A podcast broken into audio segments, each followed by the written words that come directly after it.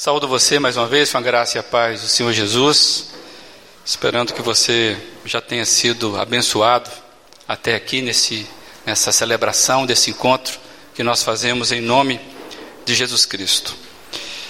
Eu queria mais uma vez seguir nesse tema, nesse, nessa sequência de reflexões que nós temos feito a partir do que está no quadro aqui na frente, servir a Deus servindo ao próximo. E hoje eu queria pensar com você rapidamente sobre algumas implicações, alguns motivos, razões de por que, que a graça de Deus não deve parar em nós. Por que, que nós somos chamados a sermos uma espécie de pontes que ligam dois lados. Como já dissemos aqui, um mordomo que entrega fielmente aquilo que ele recebeu. E pensando como igreja, porque isso tudo redunda numa igreja, na coletividade, como a igreja é responsável pela transmissão da graça de Deus às pessoas, exercendo a sua função de sal e luz, que foram figuras que Jesus usou para a igreja. Então eu queria pensar nisso, sabe? A gente não reter, a gente não segurar. Por que, que a gente tem que passar para frente? E eu queria convidar você então a ler dois textos que a gente vai seguir como base nessa noite. A gente vai ler outros, mas esses são, são os que nós vamos seguir. Primeiro, é 1 Pedro 4,10, aquilo que tem servido de base para essas ministrações. 1 Pedro, capítulo 4, versículo 10, diz assim: Cada um exerça o dom que recebeu para servir os outros, administrando fielmente a graça de Deus em suas múltiplas formas. Cada um exerça o dom que recebeu para servir os outros, administrando fielmente a graça de Deus em suas múltiplas formas. O segundo texto que nós queremos ler é 2 Coríntios, capítulo 1. A gente vai ler a partir do versículo 2. Segunda carta que Paulo escreveu à igreja de Corinto, capítulo 1, a gente vai ler a partir do versículo 2. Diz assim: A vocês graça e paz da parte de Deus, nosso Pai e do Senhor Jesus Cristo.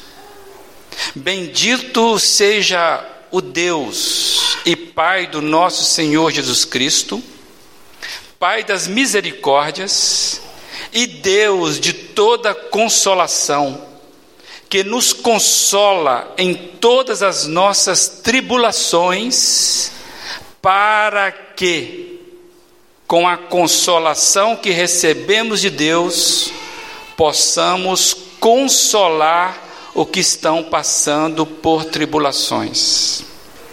Só frisando esse detalhe aqui. O Deus de toda consolação que nos consola em todas as nossas tribulações com um propósito. Para quê? Com a consolação que recebemos de Deus, possamos consolar os que estão passando por tribulações. Vamos orar mais uma vez a esse Pai da misericórdia, a esse Pai da consolação. Deus, louvado seja Jesus Cristo, que tem um nome sobre todo nome porque podemos chamar o Senhor de Pai. Nessa noite aprendemos mais uma vez, Pai de múltiplas misericórdias, Pai de toda consolação, o Deus que é soberano, que tem nos agraciado, que mais uma vez nessa noite só possa nos agraciar, falando ao nosso espírito, e que isso caia, Deus, em coração fértil, coração aberto em nome de Jesus Cristo, amém. Deixa eu ler esse texto de 2 Coríntios na, na versão da Bíblia, a mensagem de Eugene Peterson. Olha como é que é interessante o que ele coloca. Que todos os dons e benefícios que vêm de Deus, nosso Pai e Senhor Jesus, sejam de vocês. Todo louvor ao Deus e Pai de nosso Senhor Jesus, o Messias, Pai de toda misericórdia, Deus de toda cura e restauração. Ele está ao nosso lado quando passamos momentos difíceis e antes que percebamos, ele nos leva para o lado de alguém que também está sofrendo, para que possamos ajudar aquela pessoa assim como ele nos ajudou. O que é bacana desse texto é que o Eudine conseguiu captar mesmo o que está escrito lá, quando ele diz que Deus está ao nosso lado, Jesus, ao nosso lado quando passamos momentos difíceis. E sem que nós nos percebemos, nós somos levados a compartilhar isso com alguém na mesma medida. Amanhã, dia 10 do 9, é o dia chamado, estabelecido como o Dia Mundial da Prevenção do Suicídio. Esse dia inspirou a campanha do Setembro Amarelo, que nós já estamos vivenciando aí, que começou em 2015 essa campanha e isso vem então todo ano, todo ano ela vem nos alertando com o propósito de fomentar o assunto na sociedade, o suicídio, visando reverter os altos índices que nós temos no Brasil. Na verdade, no mundo todo é, é preocupante o que o suicídio tem alcançado. E, como diz um artigo que eu li nessa semana sobre isso, o artigo, em determinado momento, ele fala assim: todos somos responsáveis pela saúde dos que estão à nossa volta. Todos podemos evitar o agravamento das estatísticas do suicídio. Quem escreveu isso é um colunista de algum jornal desse. Desde 2013, que nós de vez em quando tentamos abordar esse tema aqui na nossa comunidade, preocupados a partir dos nossos índices regionais. E eu me lembro que quando nós trouxemos isso, muita gente aqui da nossa comunidade não tinha noção de como a nossa região é atingida pela tentativa que a pessoa tem de tirar a própria vida. O número é muito grande. E eu me lembro que, como a gente não tem ideia dessas coisas, às vezes a gente acha que o negócio está longe da gente. E eu me lembro que, num dos fóruns que nós realizamos aqui, e nós fomos distribuir o convite em alguns lugares, e eu me lembro de um senhor que pegou o convite, ele estava muito certo de si, uma das vantagens da região sul, toda ela, toda ela, é a firmeza que muitas vezes a pessoa se apresenta, né? O gaúcho, o catarinense, né? O, o próprio é, é, é, é o, do Paraná, né? Tem essa firmeza e essa, esse senhor, ele apresentou uma firmeza e disse muito certo de si para mim, como se ele me visse ali uma criança. Ele falou que legal que nós estamos fazendo isso, mas nós deveríamos fazer isso é, é na cidade vizinha, que lá o problema é sério. E eu fiquei pensando que como ele poderia pensar que 20 quilômetros nos separam de um problema. O problema é lá e não aqui. E eu quero lembrar apenas alguns dados estatísticos do tema suicídio. De acordo com a Organização Mundial de Saúde, o suicídio já seria a segunda principal causa de morte entre jovens de 15 e 29 anos. A segunda principal causa de morte, é dados do mundo. É onde você está cheio de vida. Hoje é preocupante isso. No Brasil, o número de casos aumentou 65% entre pessoas de 10 a 14 anos. Amados, quem tem filho nessa idade? 10 anos, 14 anos. A estatística está dizendo que aumentou 65% de 2002 a 2015. Neste mesmo período, 45% no grupo que vai de 15 a 19 anos. Amados, a nossa juventude está perdendo a luz da vida. Na população, em média, o índice subiu 40%. No mundo todo, aproximadamente uma pessoa se mata a cada 40 segundos. É uma estatística forte.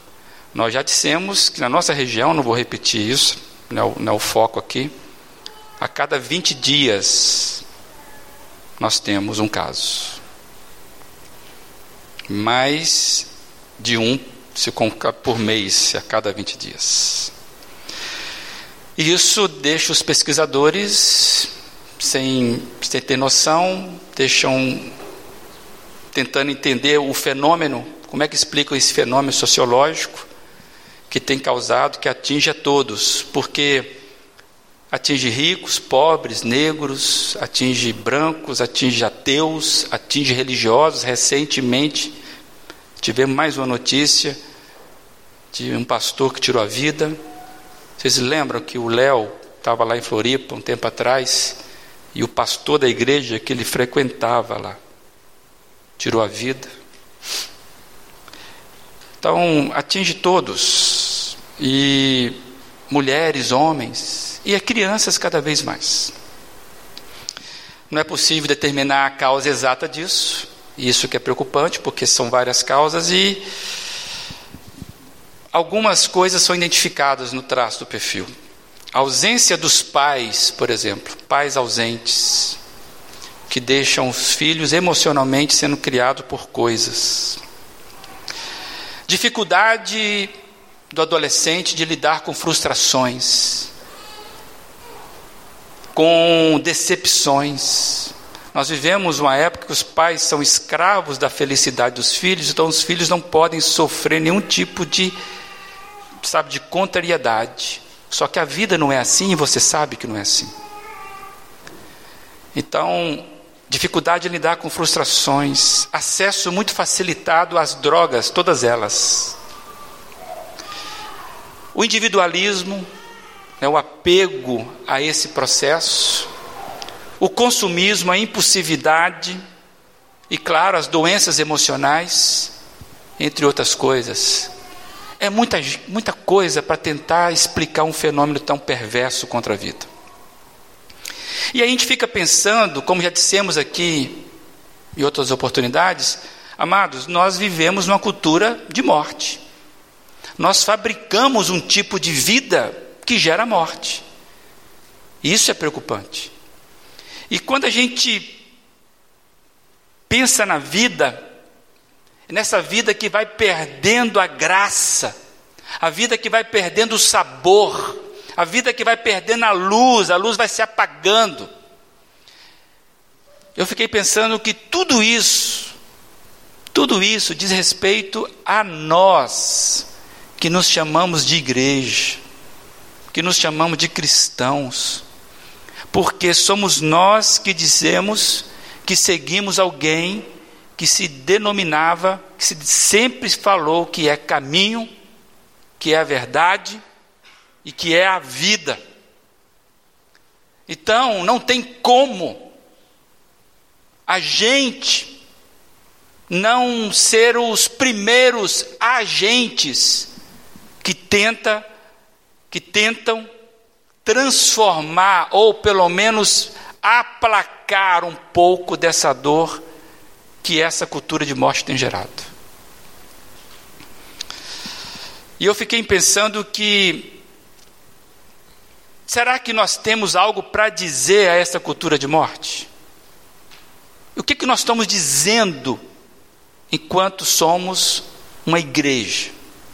Você diz que é da igreja, você diz que é temente a Deus, você diz que acredita, que é cristão. O que, que nós estamos dizendo? Que podemos compartilhar às pessoas pressionadas pelas tribulações da vida e que estão prestes a desistirem desta vida?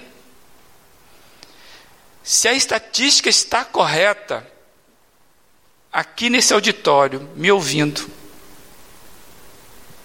tem pelo menos duas pessoas que já pensaram seriamente em tirar a vida conservador estou sendo. Não sei se é teu caso. Eu só quero chamar e pensar que vida tem a ver com a gente. E quando a gente reflete sobre esse tema aqui, nós temos até cantado hoje, a gente cantou aqui hoje, cada um a repartir o dom que recebeu cada um a refletir, passar o reflexo, o amor do nosso Deus. Essas verdades, amados, precisam se materializar. Elas precisam se tornar objetos claros nas nossas vidas, sabe por quê? Porque se isso não for claro na nossa vida, quem é que vai comunicar isso? E as pessoas na cultura de morte, de morte, estão desesperadamente procurando uma válvula. Ninguém quer morrer. As pessoas estão cansadas, mas elas não querem morrer. Elas querem vida. Então nós precisamos materializar esse negócio de uma forma mais objetiva. As pessoas têm que nos achar, que nem um hospital. Lembra da semana passada falamos sobre o hospital? As pessoas têm que nos achar, têm que saber da gente. E aí, quando a gente lê esse texto de Paulo, a igreja de Corinto, esse pequeno texto que nós lemos, eu consigo ver o fundamento claro de como as coisas funcionam, ou que devem funcionar entre nós aqui. E eu, olhando esse texto, quando você vê o verso 2 que nós lemos, a, a vocês graça e paz da parte de Deus. Aqui tem uma saudação comum de Paulo à igreja que virou chavão. Vocês me ouvem, inclusive, eu falar muito sobre isso. Graça e paz da parte do Senhor Jesus. Essa saudação era um desejo que a graça e a paz de Deus fossem a porção da igreja, mas que isso fosse vivenciado entre os membros da igreja. Não é uma paz, não é uma graça que você não consegue pegar, sabe? A carta de Paulo a Coríntios, essa igreja problemática, é uma carta muito objetiva. E Paulo desejava que essa porção de graça e paz fosse experimentada, vivenciada entre os membros daquela igreja. E eu estava lendo um comentarista eu gostei, por isso eu trouxe ele aqui, é um, é um estudo bíblico do Dr. Costable.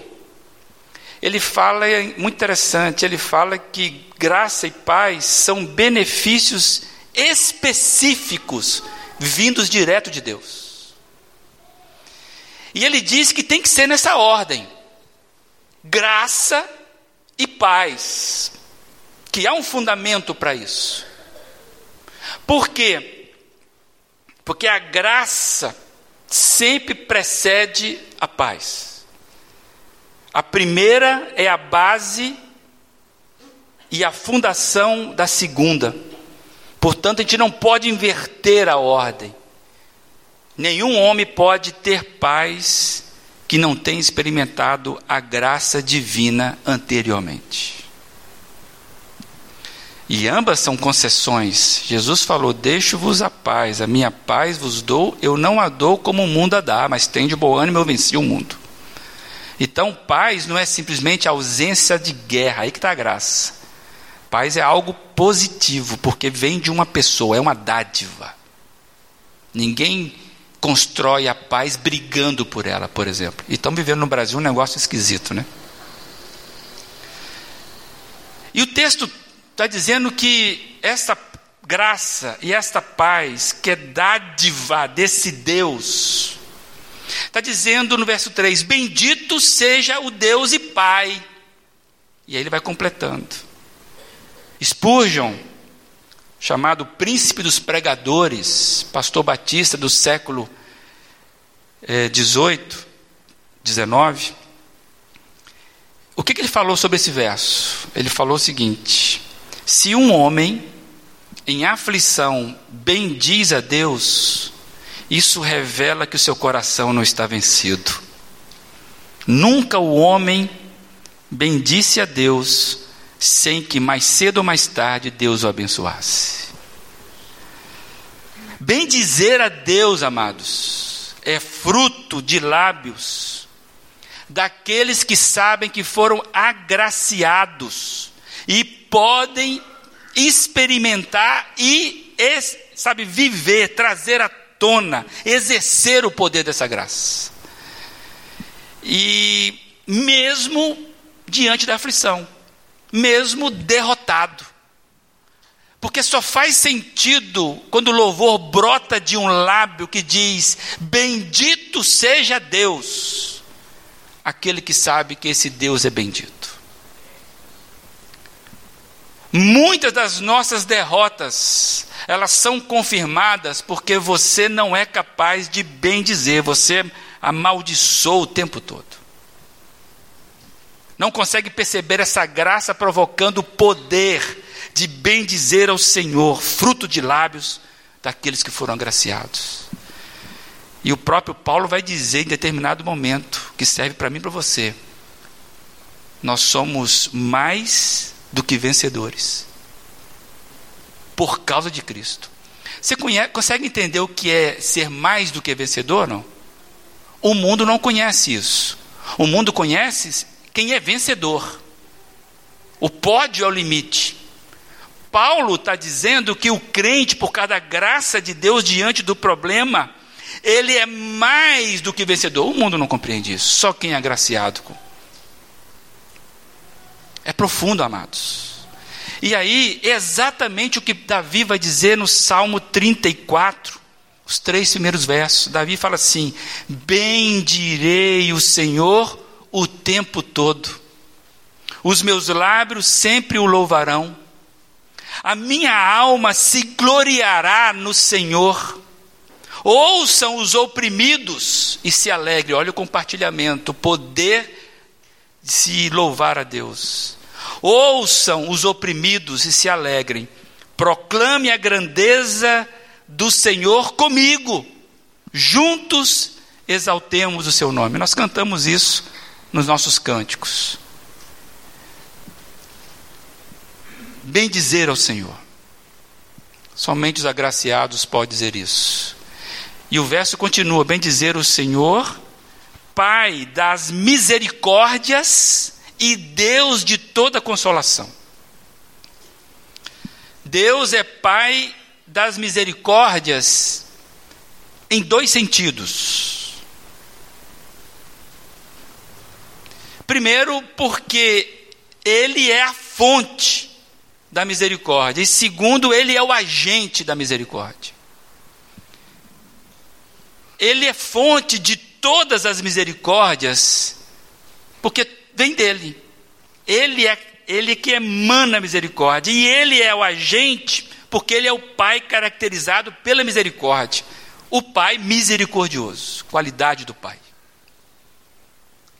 Então, quando nós vemos esse plural, misericórdias, pai das misericórdias, no plural, a gente consegue entender, amados, que nós temos porções de atos de graça e de misericórdia de Deus para todas as circunstâncias e para todo o tempo. O cristão sabe que todo dia ele recebe a dose de misericórdia de Deus para viver aquele dia. Misericórdias para qualquer situação em todo tempo. Virou um chavão que veio aí dos filmes, né? Deus é bom em todo tempo, o tempo todo Deus é bom. Não há nada, Deus não pestaneja. E quando você lembra disso, você vai ver que Lamentações 3 fala exatamente disso, a partir do 19. Lembro-me da minha aflição e do meu delírio, da minha amargura e do meu pesar. Lembro-me bem disso tudo, e a minha alma desfalece dentro de mim. Todavia, lembro-me também do que, do que pode dar-me esperança. Graças ao grande amor do Senhor, é que não somos consumidos, pois as suas misericórdias são inesgotáveis, renovam-se cada manhã. Grande é a tua fidelidade. Digo a mim mesmo: a minha porção é o Senhor, portanto, nele porei a minha esperança o Senhor é bom para aqueles com que cuja esperança está nele, para que com aqueles que o buscam.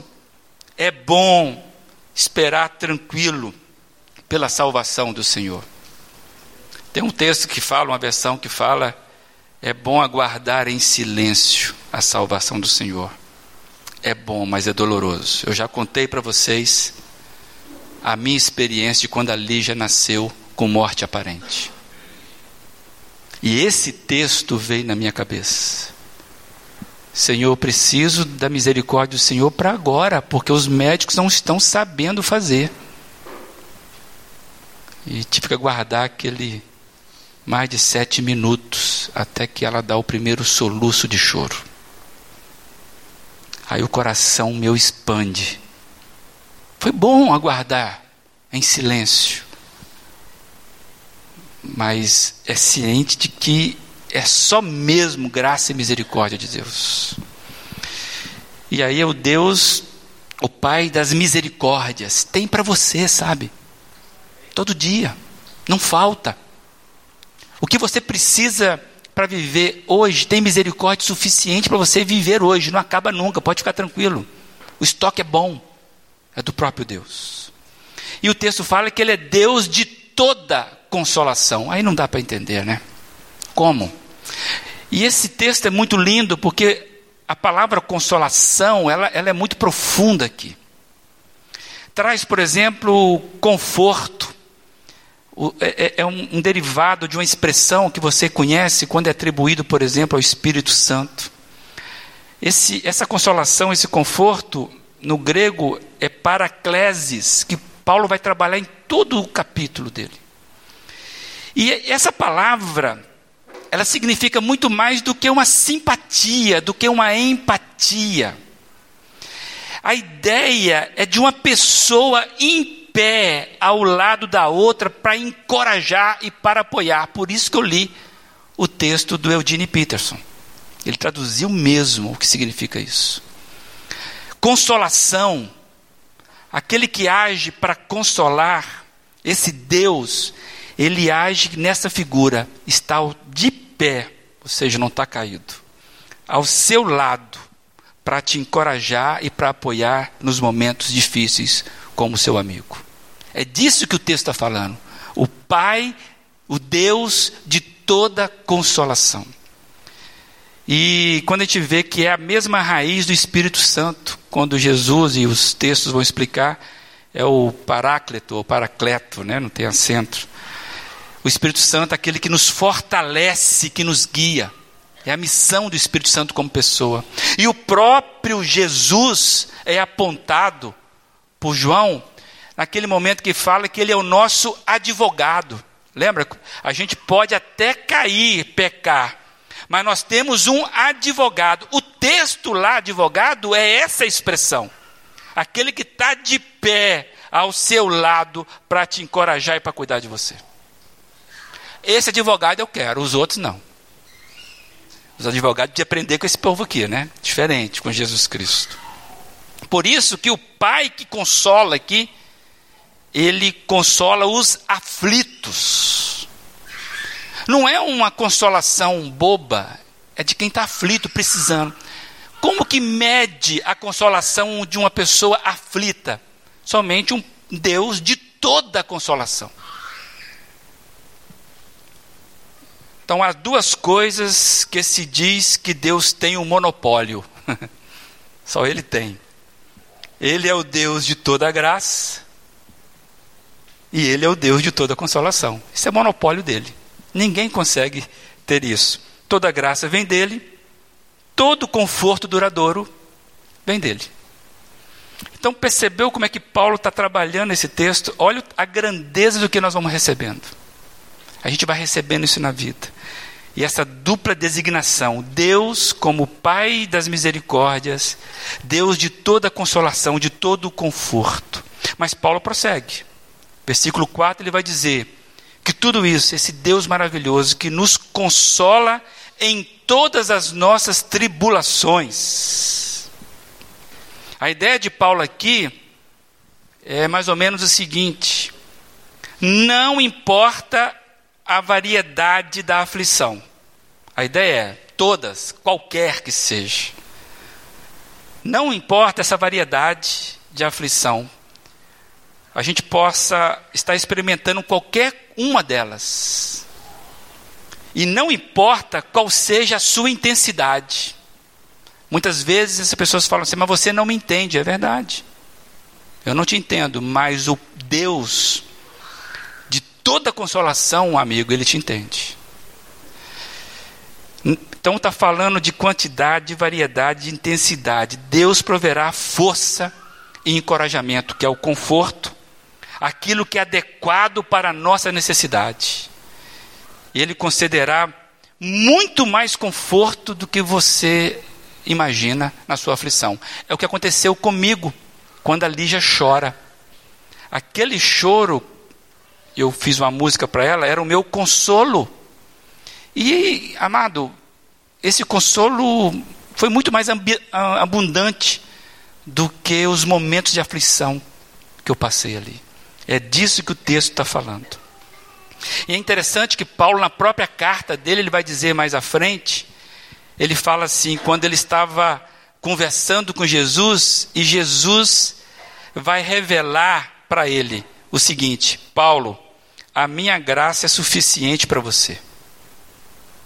Não vai faltar nada para você. Pois o meu poder se aperfeiçoa na fraqueza. Portanto, Paulo vai concluir: eu me gloriarei ainda mais alegremente em, minha, em minhas fraquezas, para que o poder de Cristo repouse em mim. Olha o que Paulo está dizendo, amados. A capacidade de assimilação dessa graça há uma mentira que é pregada hoje no meio de algumas igrejas, de que você aceitando Jesus, seguindo aquela igreja, os seus problemas vão acabar. Isso é mentira.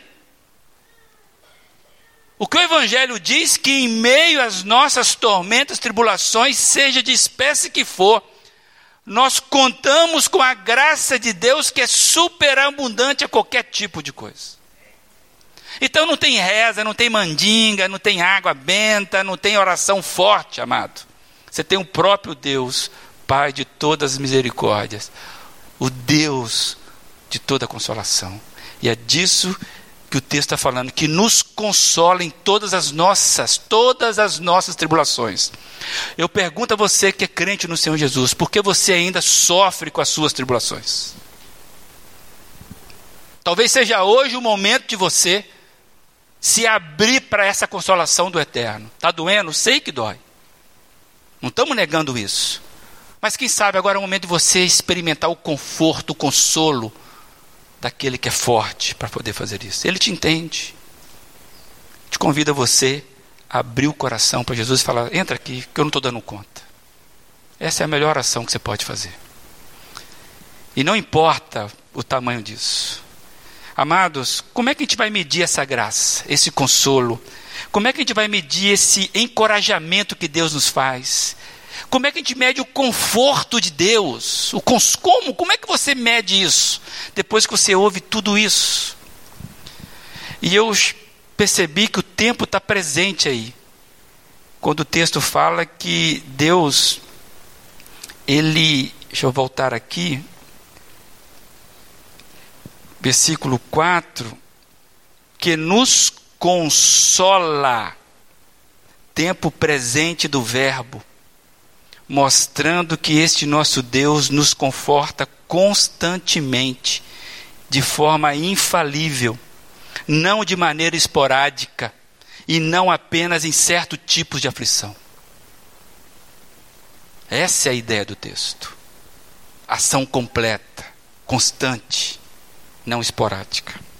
Então o texto bíblico vai trazendo para nós uma revelação que a gente não pode deixar em segundo plano, porque é muita coisa. Você ser confortado em todas as suas tribulações pelo Pai, pelo Deus misericordioso. Só que o versículo 4 ele continua dizendo: para que com a consolação que recebemos de Deus, possamos consolar o que estão passando por tribulações. E aqui então tem uma ponte com tudo isso que nós estamos conversando. Com 1 Pedro 4. Cada um exerce o dom que recebeu para servir o outro, administrando fielmente a graça de Deus em suas múltiplas formas. Esse para que, da, da mesmo jeito que nós somos consolados, passar essa graça para os outros. Então eu volto a insistir, porque nós não podemos reter a graça conosco. É o texto está nos ensinando isso. Ou seja, amados, tem ficado claro cada vez mais para nós aqui que a caminhada cristã é um processo mútuo de crescimento pessoal em Deus e compartilhamento da vida de Deus às demais pessoas. A gente não cresce em Deus separadamente do compartilhamento desse Deus com outras pessoas. Então, quando a gente lê os dois textos bíblicos que, tá servindo de, que estão servindo de base nesta noite, nós somos alertados em que Deus não pretende que o encorajamento dele, que o consolo dele, que a força dele termine no nosso benefício pessoal.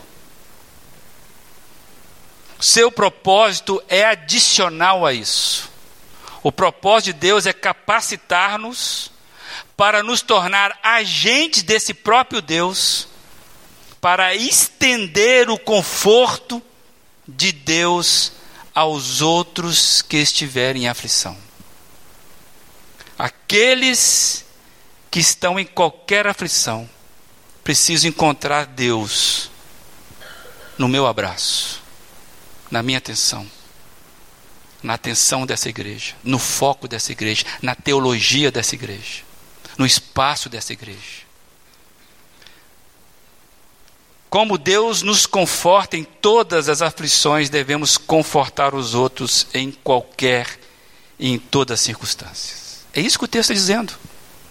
Se nós não fizermos assim, cometeremos o mesmo erro da igreja de Corinto. E foi terrível o que aquela igreja fez.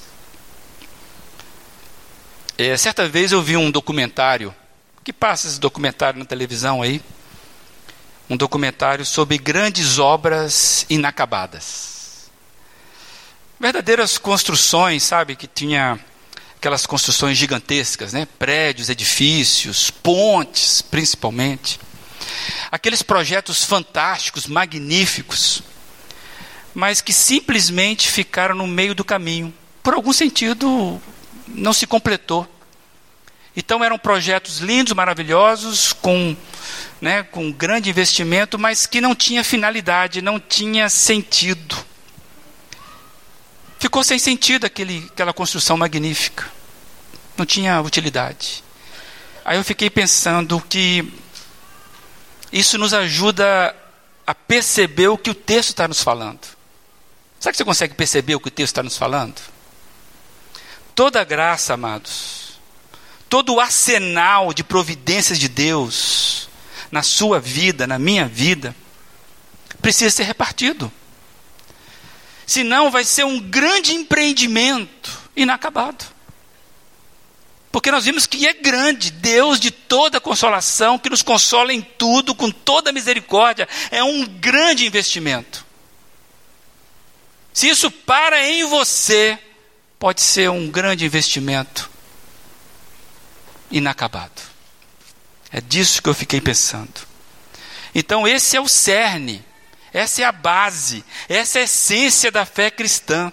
Tudo que é recebido, é recebido na confiança. Tudo que você e eu temos de Deus, temos em nome dos outros. Nada é nosso. O conforto de Deus, o fortalecimento de Deus, o amor de Deus, a revelação de que Deus tem confiado em nós o melhor dele para as pessoas. Deus tem confiado à igreja dele o melhor dele para as pessoas e não para a própria igreja. Por isso que nós temos insistido que devemos ser uma agência de serviço de Deus aqui. Compartilhar ao outro. Portas para fora. Indicando para nós que o trabalho do serviço da igreja é no mundo não é aqui, domingo à noite. Aqui é para animar o auditório. Você conseguiu entender isso? Você é uma grande obra. Deus tem investido em você. Agora, como é que é essa função dessa grande obra?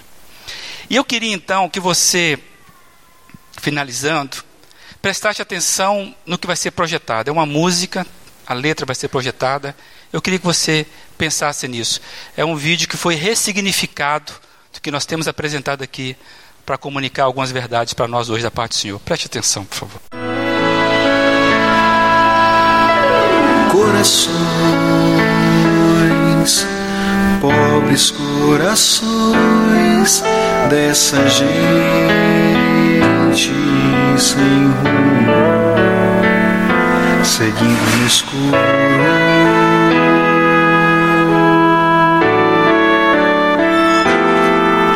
São tantos os perigos nessa noite. Para quem não tem farol que ilumina o mar da vida.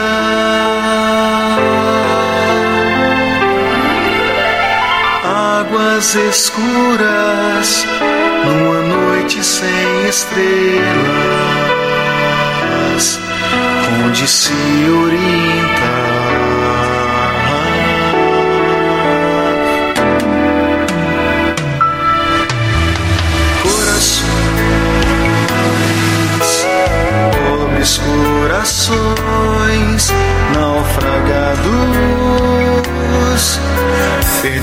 perdidos pelo vento, tomados pelo medo, sem saber pra onde ir.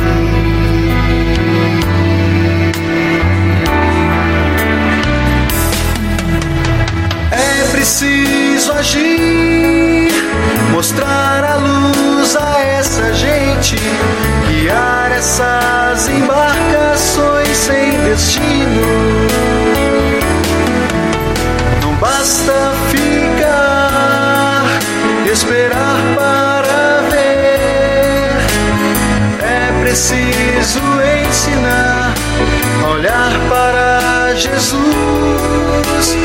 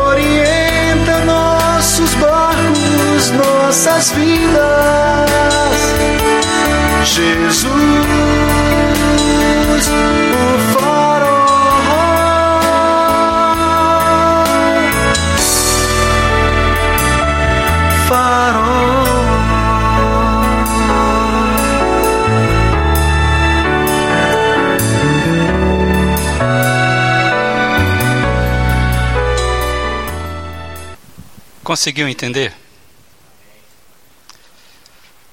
A estatística de uma cultura de morte, desesperada como um anal sem rumo, precisa encontrar o farol, o Senhor Jesus. E nós somos a luz do mundo, porque o próprio Senhor Jesus falou isso. Amados, se nós não formos fiéis nessa entrega, as estatísticas não vão ser frustradas. Não vai mudar. E eu desafio que, como uma criança que se entrega, nós temos trabalhado a figura da criança, como um mordomo que fielmente entrega ao outro, que nós sejamos o farol do mundo, a começar aqui do nosso bairro, da nossa vizinhança. Pessoas perdidas na escuridão que precisam encontrar Jesus numa cultura de morte. Que a igreja exerça a graça de dar, de repartir, de compartilhar, de entregar o amor de Deus que ilumina as embarcações em águas escuras e perigosas. Precisamos ser despertados para sermos o farol que reflete o que recebemos. A gente não tem luz própria. Que Deus encontre aqui nessa igreja o farol dele. A começar de você. A começar de mim. Onde é que você precisa começar? Queria que você curvasse a sua fronte e revisasse todo o cristianismo que você acha que você tem investido. Porque se ele não tem farol aí iluminando, talvez você está no caminho errado. Mas o Pai de todas as misericórdias, o Deus de toda consolação, que nos consola em todas as nossas tribulações, Ele te dá força para que você possa dar força a alguém, mas eu não sei falar, conte a sua experiência. Leva-se a luz, deixa a sua pequena luz brilhar. Conte o que Jesus fez na sua vida, em nome dele. Esse é o melhor evangelho. E a luz de Cristo vai brilhar. É assim, Pai, que nós estamos nessa noite. Humilhados, porque a estatística tem nos desafiado. E nesta cultura de morte, Pai, onde nós não sabemos muitas vezes como lidar, o mundo está perdido, Pai. Requer de mim, dos meus irmãos aqui, desta igreja, das outras igrejas, sermos o farol do mundo, levando Jesus Cristo a todos eles. Ó Pai, é que aquilo que o Senhor nos entregou, que é nosso, que é ministério nosso, ó Pai, que não fique retido aqui, que possamos entregar, por isso se revele a nós, poderosamente, em nome de Jesus Cristo. Amém.